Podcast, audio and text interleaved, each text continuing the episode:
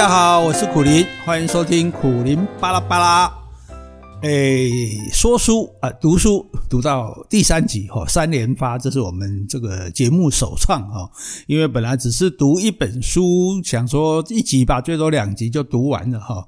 那没有想到本人话痨子哦，话特别多啊。那这故事也蛮有趣的哈，所以一说呢，就说了两集还没说完啊。所以今天继续说第三集哈。这本书呢，就是呃蒋介石与汪精卫的大恩怨哈。那讲。到说这个蒋介石在抗日的时候呢，那汪精卫呢去和日，去跟日本人谈合约，然后另外去成立一个中央政府，哈，中华民国的政府，哈，然后呢就是要取代这个蒋介石的政府，哈，那就当然日本就是希望说，哎，这样的中国就表示是接受这个，哎，日本嘛，就好像二次大战的时候法国就没有抵抗这个纳粹军队，哈，那直接就这个，哎，哎，跟这个。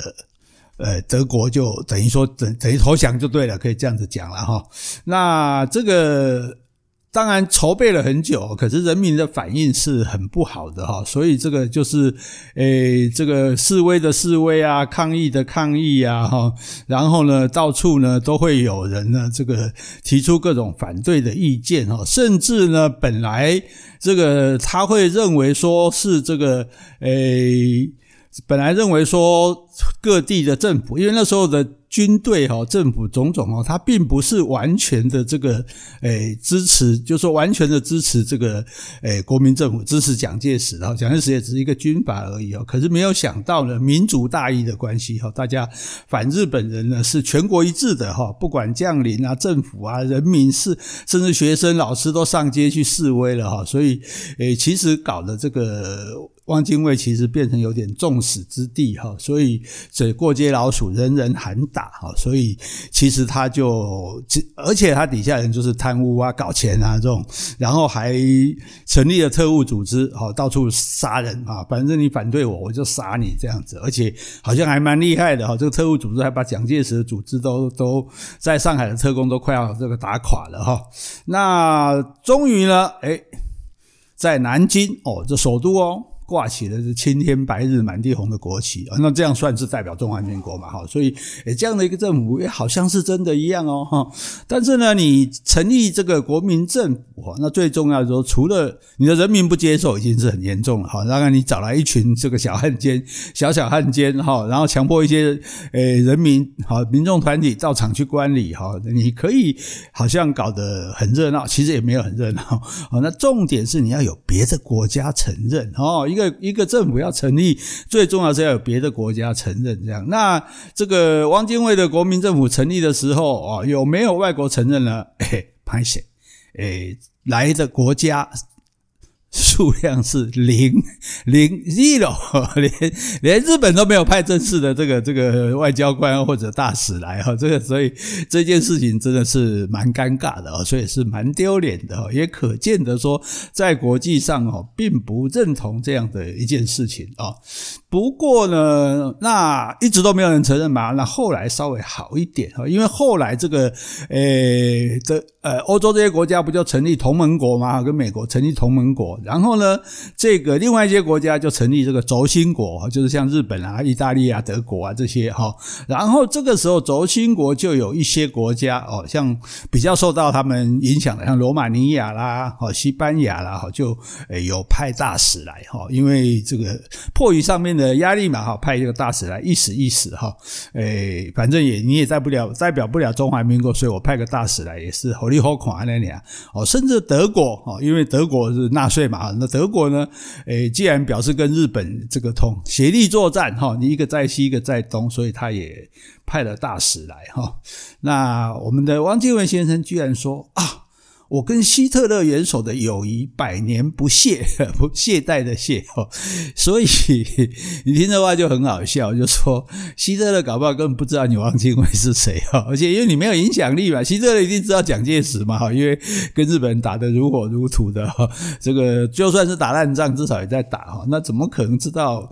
诶，你一个汪精卫哈，你一个小小的小小汉奸，然后对，当然对中国人来讲是大汉奸了哈，那可是汪精卫居然会讲这种话，说他跟他有友谊，哦，这个有友谊，而且还认为这个友谊呢，一百年都不会懈怠，哈，好像意思说，诶，希特勒这个纳粹政权可以搞到一百年，哈，那他的诶伪中华民国政府也可以搞到一百年，哦，那从这个话来看，其实。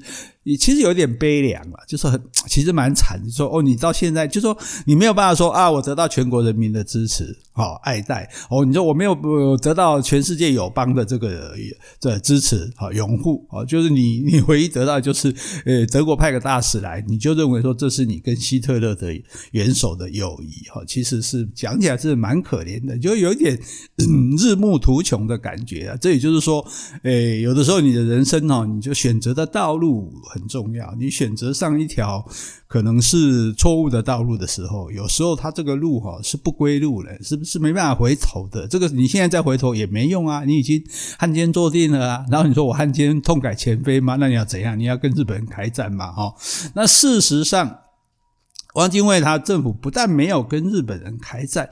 之前不是讲他有官员嘛？啊，官员都贪污腐败啊，搞钱啊。然后呢，他有特务吗？啊，特务就乱杀人啊。然后呃，什么甚至这个杀银行的人啊，银行员啊，然后呃也是乱乱来啊哈。那欺负老百姓。那这个时候呢，他甚至还成立了军队。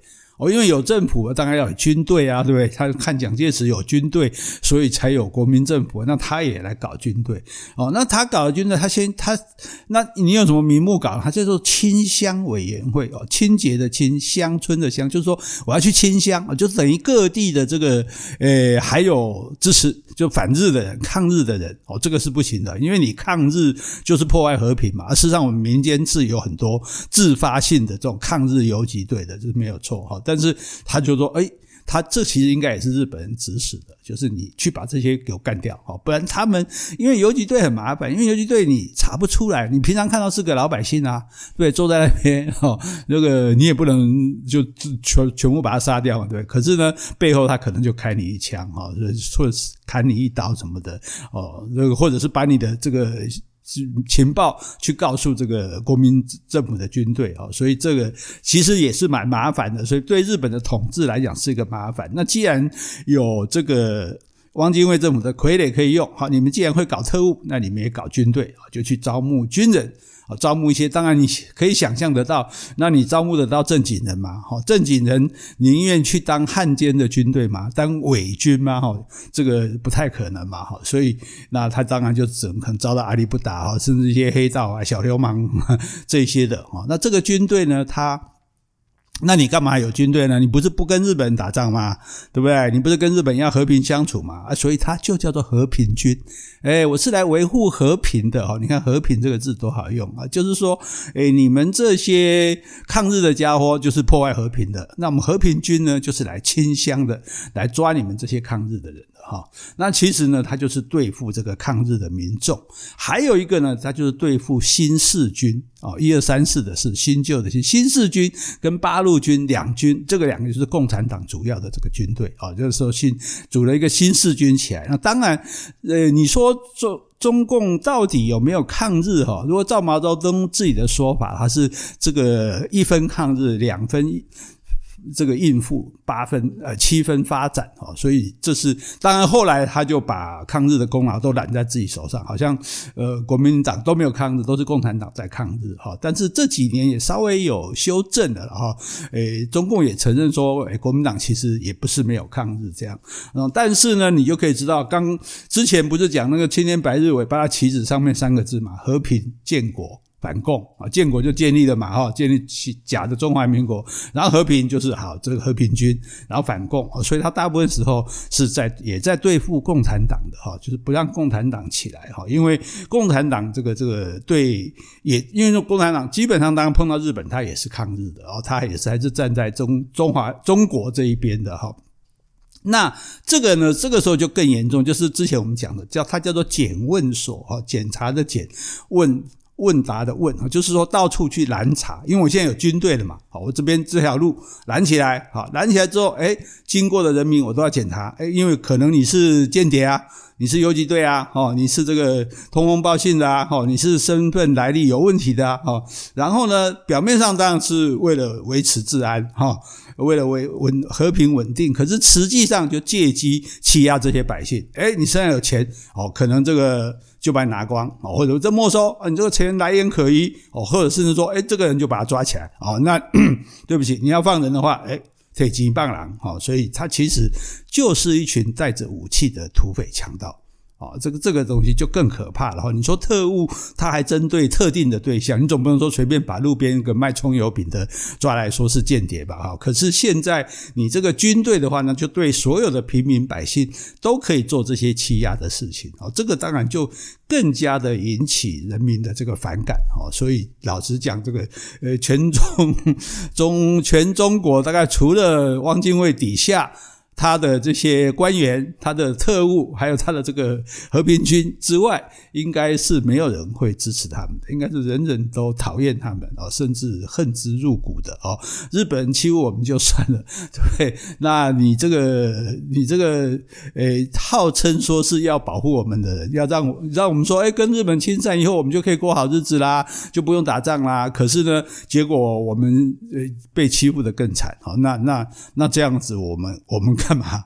我们干嘛跟日本和谈呢？这个和和谈，你总要得到和平的代价吧？事实上是没有嘛。好，那对日本来讲啊，他支持这个汪精卫啊，他觉得日本方面可能也觉得哈，这是一个扶不起的阿斗。哦因为搞了半天，你汪精卫你也没没有什么影响力嘛，哈，人民也不支持你，对不对？那各地方政府也不支持你，那你也没有什么，一那你们底下又没有什么好东西，都在都在。如果说你们能够招揽人心，譬如你到处去办演讲，汪精卫是很会演讲的，演讲呃很动人的，他他有他一套的。那你到处去演讲，告诉大家说，哎，我们这样是好的，我们这样是对的，来争取人民的支持，甚至人家还捐款给你也不一定，那那那还算是好，结果不是。是啊，啊，你就放任底下人就乱搞钱了，所以这就叫名不正言不顺哦。你为什么不敢要求底下人？因为你自己站不住脚嘛，对不对？啊，你改都拍人啊，你又叫也开工店在这喝人啊，靠可怜，对不对？所以底下人这个为非作歹呢，他可能也只能，就算他不同意哈，他也只能睁一只闭一只眼啊。那睁一只眼闭一只眼，那账算谁的？最后算总账，当然是算到你头子汪精卫的头上啊。那在这个时候呢？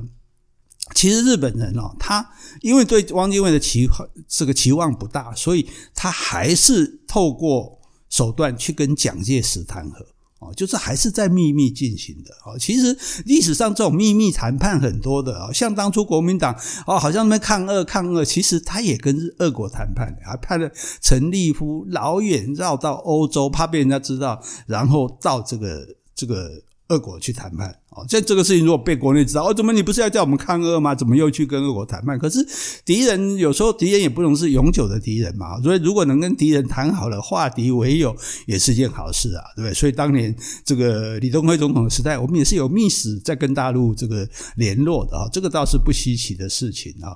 那但是呢，日本呢，他就还是想要跟蒋介石谈和啊，在秘密的进行，也换句话说，他对汪精卫的期望不大哈。那但是汪精卫底下人越搞哦，就越不像话哦，因为底下这些汉奸、小汉奸，我们刚刚之前讲过一个李士群嘛，哈，这个这个带头这个做坏事的的特务哈，大特务、小汉奸、大特务，好，那他们因为也之前也都是从国民党出来的，所以他们也觉得这汪精卫政府搞搞不好搞不弄不久，那万一弄不久，万一这汪精卫垮了，哇，那蒋介石来跟我算账，那怎么办？那我不死定了嘛？所以呢，诶，居然就有些人就两头押宝，你知道，一方面也把诶汪精卫这边的一些讯息啊，就放给这个重庆蒋介石那边，哈，等于说又帮这边做事，又帮那边做事，有点就内奸的双面间谍的这种意思就对了哈。所以呢，这个李士群这个大坏蛋呢，他居然也跟重庆有通。哦，有互通有无这样，诶，那这个就这个就很不得了，因为就这一点来讲的话，那这等于你是对日本哈，或者是对汪精卫政府不忠实嘛，对不对？那你这个特务居然带头不忠哦，这个这个怎么行呢哈？而且他还不只是说你说是呃行为上的一些不忠，可能还不那么容易被发现。那因为这些家伙搞钱搞得太凶了，他甚至还把带头把物资卖给重庆政府。哎，你从日本人那边拿了钱，买了物资，对，买了武器，然后呢，你居然去卖给重庆，哇，你这不是资匪，就资敌嘛，哈，就是资助敌人嘛，哈，所以日本人就发现了啊，发现之后，日本人就就当然大为光火，觉得这是不可以的啊，所以要把他杀掉。那汪精卫当然想要保。保住他，毕竟他是手下的得力大将，可是呢也保不住哈。那日本也没办法说公开就把李士群抓出来处死，因为这样表示说哇。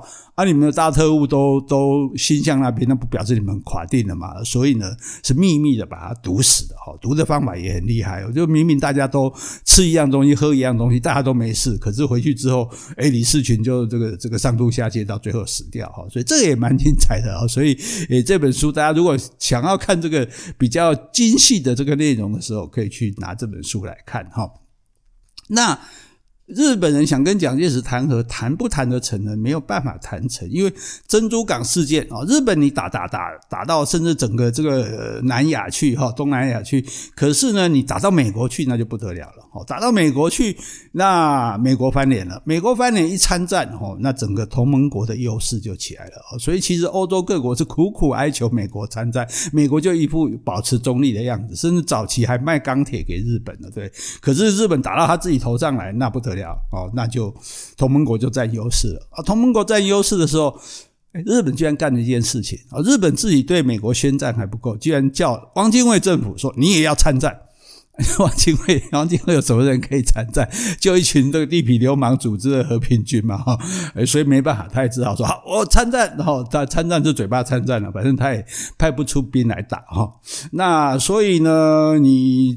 内不得人心呐、啊，外得不得外援哈，说打仗也没有用，所以对日本来讲哈，这汪精卫政府这个这不只是饥饿哈，简直已经没有用了哈。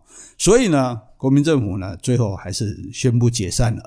那一共这个假中华民国政府，那一共成立了多久时间呢？五年四个月啊，五年四个月，一群人诶组织了一个政府，做了什么部长，做了什么长院长哦，然后。做了特务，做了这个军队，哈，但是呢，最后就宣布解散了，哈。那可是呢，就留下了终身的历史的耻辱，哈。也就是说，这一些人在历史上，像我们刚刚讲到周佛海啊、陈公博啊、李士群啊、吴世宝啊，这些人就名留青史啊，应该是臭名永垂了，哈。那里面这个很好玩，就是这个陈公博。陈公博不是当初讲说他是不太赞成这个诶汪精卫成立这个政府的，可是呢，诶后来因为私人关系嘛，哈，那他诶半推半就的还是跟汪精卫在这个参加了，哈。那可是呢，诶之后他日本人就追杀他。哦，就觉得说你因为陈公博，其实我们就讲这些，因为都跟这个重庆那边还暗通款曲，哈，所以那日本人居然觉得说兔死走狗烹嘛，人家都不好啊，不好啊，哈，归去太太啊，哈，那可是更厉害的是说这个周佛海，周佛海是更的更是一个大汉奸，诶，他居然又投入国民党了，所以你知道历史上有些人就是很厉害，他就是会两边压的，你知道吗？所以他搞了半天，他说，诶。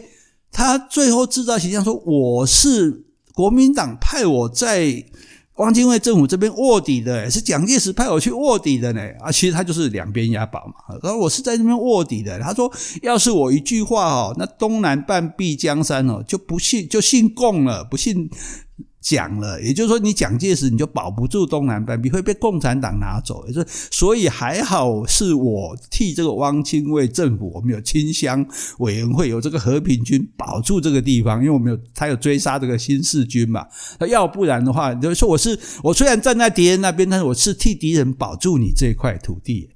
哦，这种话都讲得出来哦，真是哦，真正是没天理哦。所以有时候我们看到历史哦，有一些人他真的是非常的奸诈哈，非常的这个这个这个诶八面玲珑哈，是相当的这个厉害哈。当然后来也不见得会有好下场啊，只是说我们就可以很感慨，就说这些人其实由此可见哦，他们真的是没有任何对所谓国家的哦，甚至说对某一个政党或者对某一个人的忠诚度哈，他唯一考虑的就是。自己的好处哦，我能得到什么权势，我能借此磨到多少的这个金钱，哦，我能够这个得到多大的好处哦，然后呢，诶，我还要确保说我的发展哦，我这个诶最后不会被干掉哦，所以这是蛮可怕的事情哦。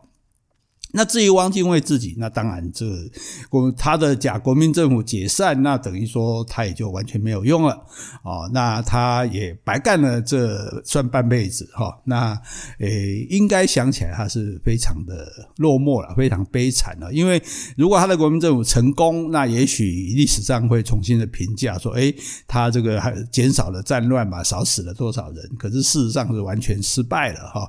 那等于说你就是。就是叛乱，好叛变，好你就是卖国贼就对了，哈，虽然没有卖成，哈，但是你就是汉奸，哈。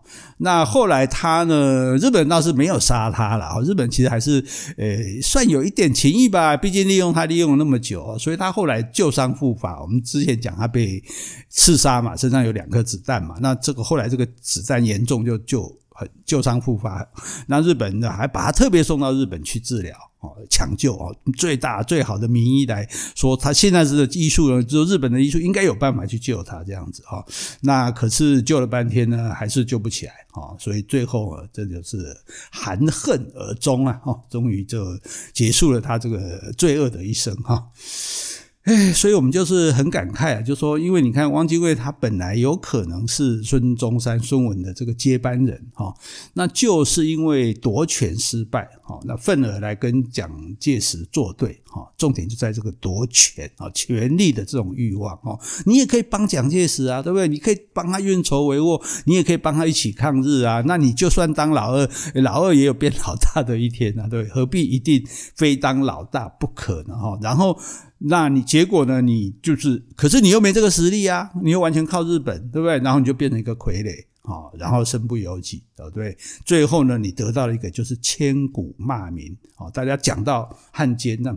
没有二句话，就是想到汪精卫这样子，好，所以我们由此也可以看到，就是说，你和平谈判是件好事，不要战争嘛，对不对？大家都不希望有人死嘛，对不对？所以要跟我们打仗的，我们最好能跟他谈判。可是你谈判的条件是什么？谈判条件就是你要有实力啊。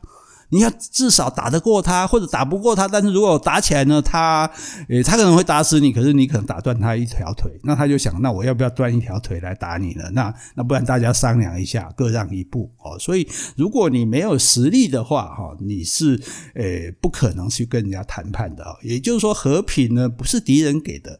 哦，和平是要靠自己的实力去争取的。如果你没有实力，其实就没有和平。啊，所以我们讲这一本蒋介石与汪精卫的大恩怨啊，除了让大家了解一些历史的故事之外，也让大家好好的想一想哈。那所谓的战争，所谓的和平哦，那到底应该怎么样的定位，怎么样的去思考？哦，我想这也是每个人所关心的。